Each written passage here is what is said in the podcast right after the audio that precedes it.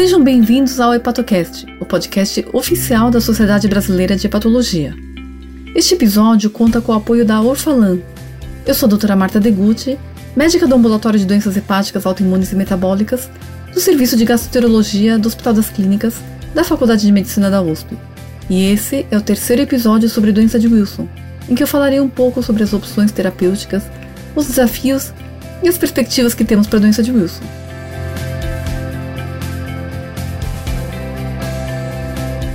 Doença de Wilson é considerada uma doença órfã ou doença negligenciada. São poucos os centros especializados para o diagnóstico e assistência no Brasil. E, para nosso alento, pelo menos em 2014, o Ministério da Saúde instituiu a Política Nacional de Atenção Integral às pessoas com doenças raras, aprovando diretrizes para atenção integral a esses pacientes com doenças raras no âmbito do SUS, e instituiu incentivos financeiros de custeio. Nos episódios anteriores, Vimos a dificuldade de se estabelecer o diagnóstico adequadamente, tanto pela questão dos diagnósticos diferenciais com outras doenças e com os heterozigotos, como também pela necessidade de que ele acontecesse com mais precocidade. Ainda hoje, muitos doentes chegam para nós já com sequelas importantes. Eles encontram ainda o gargalo de conseguirem centros especializados para recebê-los. Muitos têm sequelas neurológicas que dificultam sua locomoção, muitos estão domiciliados distantes dos grandes centros e ainda muitos demandam cuidados de alta complexidade. Bem, a partir daí, o próximo desafio é o tratamento adequado. O tratamento de escolha é o medicamentoso, que deve se manter até quando dele o doente se beneficie. É assim que determina o protocolo clínico e diretrizes terapêuticas, né, o PCDT da doença de Wilson, que foi aprovado agora em 2018 pelo Ministério da Saúde. O próprio PCDT afirma que o transplante hepático, que tem a vantagem de corrigir o defeito metabólico subjacente, deve ser reservado apenas como terapia alternativa em casos graves, terminais, fulminantes ou refratários. A indicação do transplante hepático ainda é polêmico nos casos com doença neurológica grave. O nosso PCDT reconhece três drogas para o tratamento da doença de Wilson. Duas são da categoria quelantes, a depenicilamina e a trientina, e a outra categoria são os indutores da metalotioneína, que são os sais de zinco. Os quelantes conseguem promover balanço negativo do cobre por induzirem a cuprúria, ou seja, o cobre excessivo é eliminado pelos rins. Os quelantes de cobre precisam ser ingeridos em jejum. No início do tratamento, isso é nos primeiros três meses, a cuprura mantém-se bem elevada. Depois, ela vai caindo gradativamente, até que, depois de seis meses, espera-se que entre em estabilidade. Além disso, a meta também é manter o cobre livre em baixos níveis. Já os indutores de metalotioneína, os sais de zinco reduzem a absorção intestinal e induzem a eliminação do cobre da dieta nas fezes.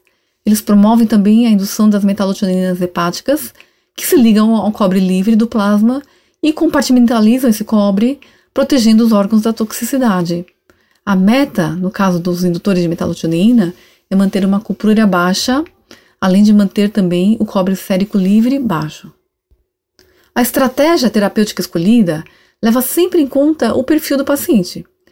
Se ele for sintomático, a tendência é preferirmos o quelante, sendo a depenicilamina a escolha de primeira linha. Então, nós iniciamos cautelosamente, com dose reduzida e vamos aumentando. Mesmo assim, até 40% dos pacientes não tolera bem a depenicilamina. Nesse caso, nós temos a trientina como segunda linha de opção terapêutica. Por outro lado, existem grupos que escolhem o zinco como primeira droga de escolha nas formas neurológicas, porque os quelantes promovem grande mobilização do cobre depositado no tecido, e como piora essa, provoca essa piora neurológica no início do tratamento, o zinco seria uma alternativa mais segura. De modo que tanto quelantes como zinco, né, indutores da metalotionina, qualquer uma das duas categorias, podem ser utilizados como primeira escolha terapêutica.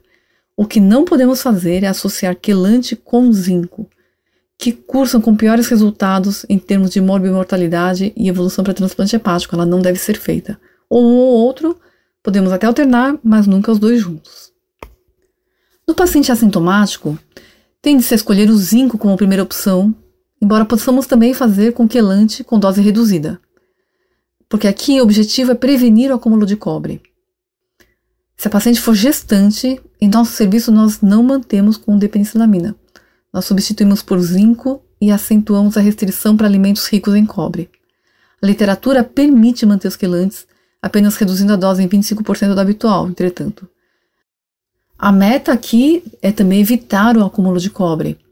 Na vigência do uso de zinco e quelantes, a mãe não deve amamentar seu bebê.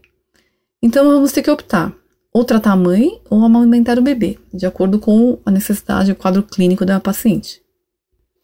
Naquela fase inicial dos pacientes sintomáticos com sobrecarga de cobre livre, é importante restringir da dieta, nesses primeiros meses, os alimentos ricos em cobre. Os principais alimentos né, que nós destacamos segundo o padrão cultural aqui dos nossos pacientes é o feijão, chocolate, amendoim, abacate.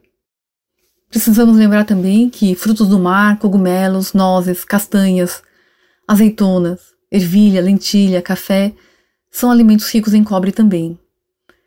E na fase de manutenção, nós somos mais liberais com os alimentos. Apenas o bife de fígado e os chocolates de alta concentração de cacau, que são riquíssimos em cobre, devem ser evitados a todo custo. Mas agora vamos falar um pouco mais detalhadamente das três drogas citadas aqui.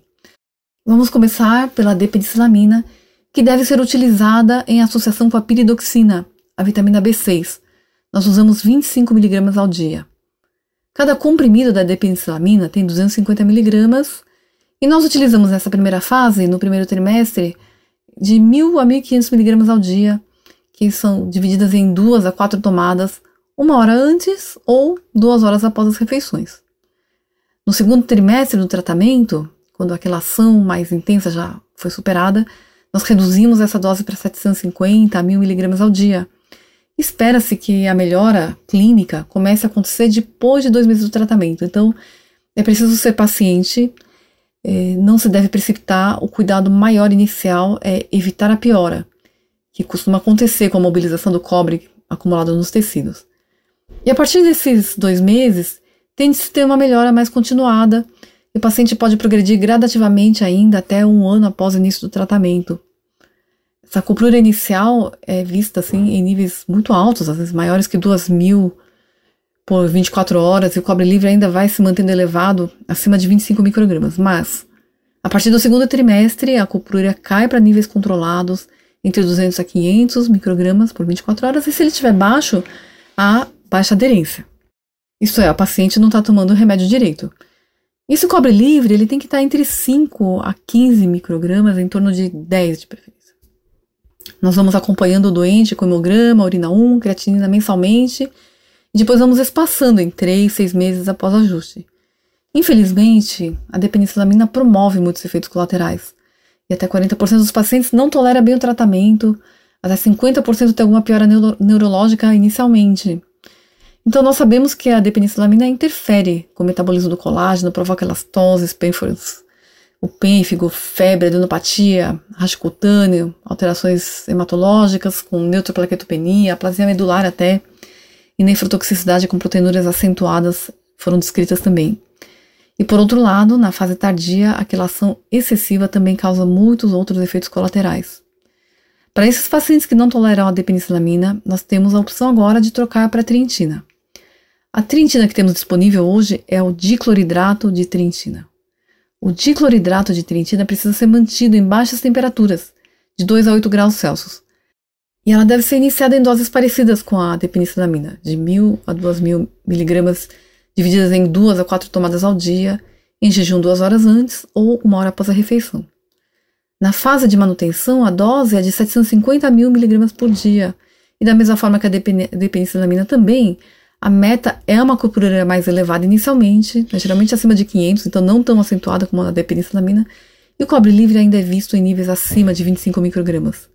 Mas após o quarto mês de tratamento é que se começa a ver queda, com níveis de acupuntura entre 200 a 500 microgramas. E quando nós vemos níveis abaixo de 200, nós sabemos que o paciente provavelmente não está aderindo bem ao tratamento, não está tomando medicação. Se os níveis de cobre livre, sérico, caem abaixo de 5, então nós atribuímos a uma quelação excessiva. Outro aspecto importante da trientina, além da questão da temperatura de conservação, né, que como disse tem que ser de 2 a 8 graus Celsius, é que nunca, nunca se deve administrar com ferro. Se a reposição do ferro for realmente necessária, então ela deve ser administrada com duas horas de distância, pelo menos, da ingestão da trientina. A trientina provoca efeitos colaterais bem menos frequentes e bem mais toleráveis que a depenicelamina. Mas mesmo assim, ainda temos uma preocupação com a anemia sideroblástica. A quelação excessiva também é outra preocupação que pode causar hipoceruloplasminemia acentuada e efeitos medulares. Bom, por fim, vamos falar dos sais de zinco. A dose recomendada é de 150 mg de zinco elemento, dividido em três tomadas diárias. Isso equivale a sulfato de zinco, 220 mg, três vezes ao dia, ou acetato de zinco, 170 mg, três vezes ao dia. E ele deve ser ingerido 60 minutos antes das refeições. Nós vamos monitorando os níveis de ST-ALT e vamos nos preocupar com a, o hemograma, né, verificar se está tendo anemia sideroblástica, a redução da HDL e alterações da imunidade. Mas os efeitos colaterais são ainda mais a menos que os quelantes. Por isso, eles, nós tendemos a utilizar o zinco como droga de escolha em nosso meio para gestantes e para os casos assintomáticos. O efeito que nós vemos com mais frequência é a dispepsia, sendo que o acetato, né, a troca de sulfato por acetato, costuma ajudar na aceitação do pelo paciente. Mas eu chamo atenção para o fato de que essas três drogas, essas três alternativas terapêuticas que nós dispomos hoje, elas são datadas dos anos 50 do século passado. Apesar de tudo que se avançou na ciência e na medicina, pouco se fez pela doença de Wilson em termos de terapia. Ainda estamos com tratamentos de elevada frequência de efeitos colaterais graves, inclusive provocando piora neurológica e com dificuldade posológica, de necessidade de distanciamento das refeições o que atrapalha muito a aderência, especialmente porque nós lidamos com adolescentes, jovens, que têm já essa dificuldade naturalmente com rotinas. Então, nós temos o desafio de encontrar formas mais seguras e amigáveis para tratar esses pacientes.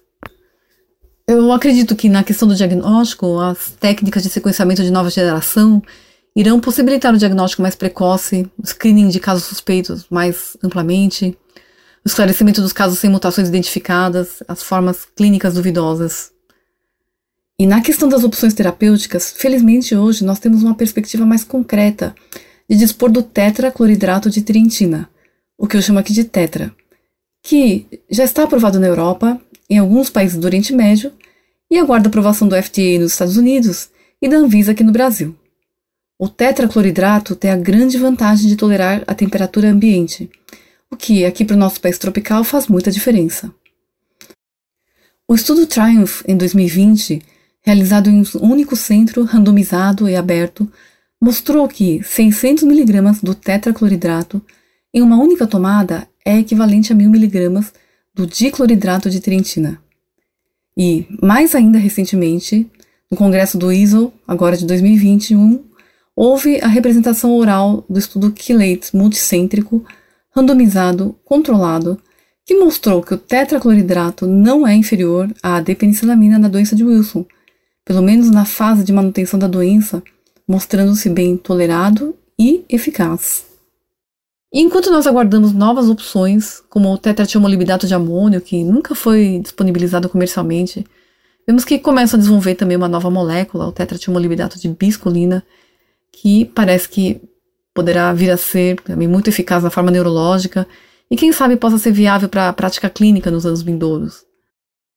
Já desponta também um estudo experimental animal com metanobactinas, bactérias que promovem quelação de cobre mitocondrial ou ainda terapia gênica, que acena como uma possibilidade já não mais tão impossível.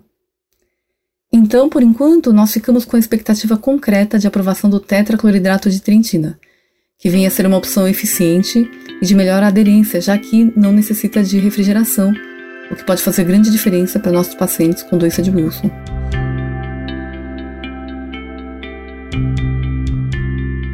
E assim eu encerro esse episódio.